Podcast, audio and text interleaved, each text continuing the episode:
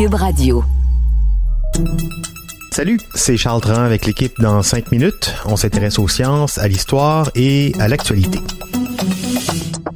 Aujourd'hui, on parle d'argent de salaire en fait, le revenu universel qu'on connaît aussi sous le nom d'allocation universelle, revenu de base, c'est une somme fixe versée à tous les citoyens appartenant à l'État et ce sans s'acquitter de conditions ou de contreparties pour l'obtenir, ou si vous préférez sans qu'il soit nécessaire de remplir certains critères comme par exemple avoir un emploi rémunéré.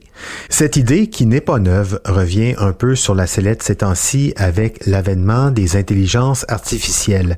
Alors d'où vient ce concept de revenu universel?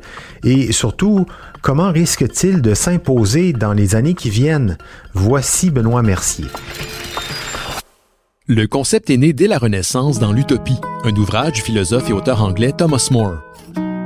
Dans son récit, More présente la société de l'île d'Utopia comme un modèle de perfection sociale et politique. Un lieu où les problèmes sociaux, la guerre, la pauvreté et la corruption politique n'existent plus, grâce à la mise en place de structures sociales innovantes, dont le revenu universel. Depuis l'apparition du manuscrit en 1516, l'idée du revenu de base revient régulièrement au goût du jour, repris au fil des décennies par divers économistes libéraux et penseurs qui perçoivent la solution aux grands défis auxquels fait face l'humanité. On y voit notamment la réponse à l'inégalité, la réduction voire l'élimination de la pauvreté, la voie vers des conditions de travail plus humaines, l'amélioration de l'éducation et la réduction de l'exode rural et des disparités entre les régions. Et bien que ces définitions diffèrent et que son accessibilité peut se montrer plus ou moins restrictive chez ceux qui en font la promotion, il n'est pas surprenant que l'allocation universelle, dans sa définition la plus pure, fasse l'objet d'un regain d'intérêt depuis la fin du 19e siècle. En effet, on la retrouve parfois intégrée à des programmes politiques divers, en plus d'avoir eu droit à des expérimentations sérieuses et concrètes dans les dernières années, comme ça a été le cas dans les années 70 au Manitoba, au Canada, ou jusqu'à tout récemment, en 2018, avec le projet pilote sur le revenu de base en Ontario.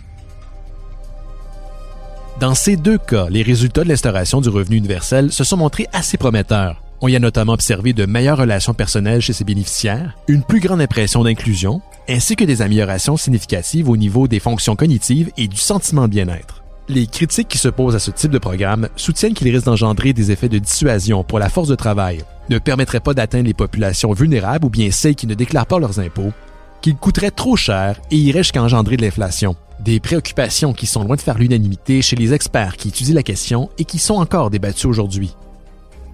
Quoi que l'on pense sur l'allocation universelle, la question risque de se retrouver liée inexorablement à un autre sujet épineux qui a fait beaucoup réagir dernièrement, l'intelligence artificielle.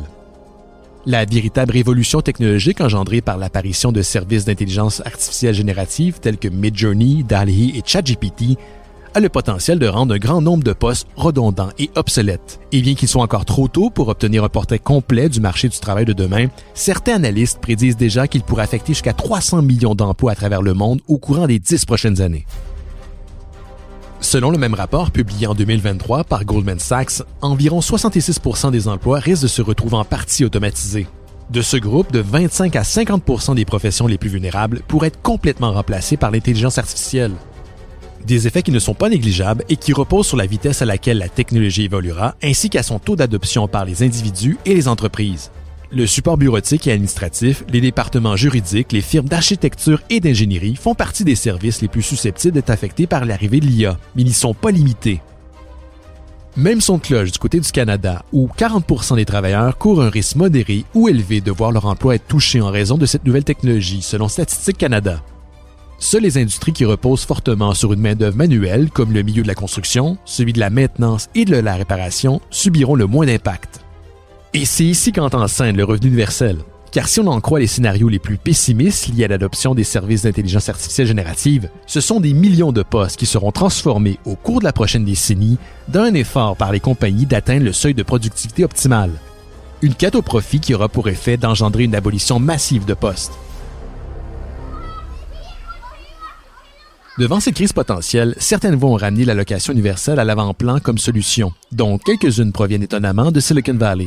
Dans un long billet de blog publié en mars 2021 et intitulé Moore's Law of Everything, Sam Altman, le directeur général d'OpenAI, l'organisation responsable de la création de ChatGPT, prétend que d'un futur proche, les compagnies d'intelligence artificielle seront si puissantes et si fortunées qu'elles pourront offrir annuellement un revenu de base de 13 500 Américains à tous les adultes vivants aux États-Unis.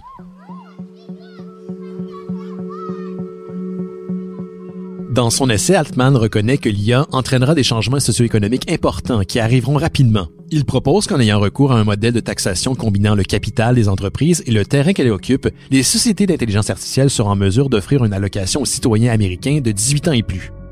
Cette dernière sera par la suite bonifiée à chaque année et pourra être utilisée à la guise des prestataires et être investie pour une meilleure éducation, pour des soins de santé, pour un logement ou pour la création d'une entreprise par exemple. Toujours selon Atman, chaque citoyen bénéficierait donc de plus en plus de liberté, de pouvoir d'autonomie et d'opportunités qui accompagnent l'autodétermination économique. Une proposition qui, comme l'a souligné Matt Clifford, cofondateur d'Entrepreneur First, n'a rien d'intellectuellement radical puisque ses idées circulent depuis longtemps. Pour d'autres, le patron d'OpenAI fait plutôt preuve de déresponsabilisation et de laxisme, qui a le potentiel d'entraîner des répercussions sociales significatives. Si on en croit la lecture de Matt Pruitt, le président de Radical Change, un organisme à but lucratif qui se décrit comme un mouvement mondial pour la nouvelle génération de politique économique, l'article vend une vision du futur qui laisse nos futurs seigneurs s'en sortir beaucoup trop facilement et créerait probablement une sorte de classe paysanne englobant la majeure partie de la société. Une concentration de pouvoir pour les entreprises d'intelligence artificielle qui aurait une mainmise non seulement dans le domaine de l'IA, mais pour tous ceux qui en subiront les contre-coups de son implémentation. Oui, en effet, un revenu universel rendu obligatoire, assisté à cause de l'intelligence artificielle, c'est un scénario d'épouvante, on dirait bien. Si des gens comme Sam Altman et ses bataillons de la Silicon Valley essaient de nous vendre l'idée du revenu universel, c'est pas pour nous donner un break, on s'entend. Ils ne sont motivés là-bas que par deux objectifs, le pouvoir sur nos vies et le profit. Merci Benoît Mercier, c'était en cinq minutes.